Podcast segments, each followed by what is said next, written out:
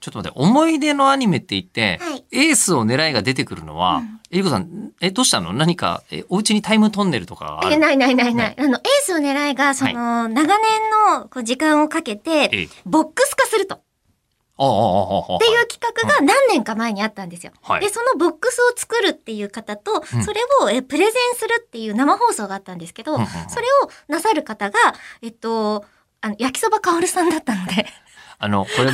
当たり前に、あ、僕はもうこの瞬間に顔も浮かぶし、はい 焼きそばさんだったんですよ。あの焼きそばかおるさんっていう、えっと、ラジオに異常に詳しいライターさんがはい。いらっしゃいまして、おそらくラジコプレミアムで、うんね、あの、エリアフリーを日本で一番使ってる人だと思われまだす。と思います。本当に日本各地のいろんなラジオを聞きまくってるはい。焼きそばかおるさんが、が、え、なんで、あの、トップ、あエースを狙いはい。えートップを狙いは結構最近だもんね。そうですね。えーその影響で、うんあの、ね、作られた作品っていうものでもありますけれども。影響、まあまあいいか。結構演出面とかでい、や、似てますよ。ねうんそうそうスポコンものとしてはね。うん。で、まあ、エースを狙いの方ね。そう。でなんであのキサパさんはお知り合いだったっていうのもあって、ええ。で、なんか、たまたま喋っていた時に、ええ、なんかおしゃべりするのすごい好きな人なんですねっていうふうに焼きそばさんに認知していただいて、はい。僕ちょっとこういう企画で今度やるんですけど、もしかしたら、あの、お話ししてくださる方があんまりその日、揃わないかもしれなくて、でも華々しくやりたいから、よく喋ってくれるんだったら出ていただけませんかっ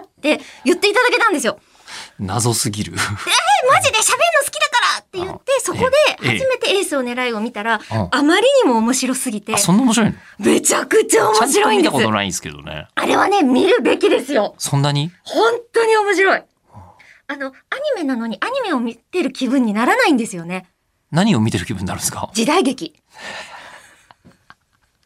すごい面白いのよ。あ、そうなのはい。はあ、時代劇。そう、だからもしかしたらアニメって、え、絵が動いてるんでしょうん。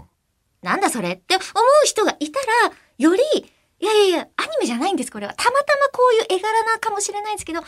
メの感覚ないですからって言って見れる。どういう気分になるの例えばこう、印籠が出た瞬間に、ああ、これで納得みたいなのが時代劇じゃないで、もうあの、だんだん話数重ねると、そろそろ出るぞってわかるじゃないですか。ああ、出るんだ。はい。事実。はい何が出るのえあの、こう、試合結果だったりとほうほうか、ほうほうその、こうライバルが仲間になるとか、うんほうほうほうもう当たり前に起きる出来事が、きちんとちゃんと回収されていくんですよ。王道だからね、はいまだ始まった頃アニメの歴史も始まってそんなに日が経ってないから、まず王道を回収していくところからそうなんですな。るほどでそれが面白いんだそこにス、ポーツがわからなくてうも、ん、えそうちなみに、はい最後聞いていいですかテニス詳しいえ、全然です。 やっぱりな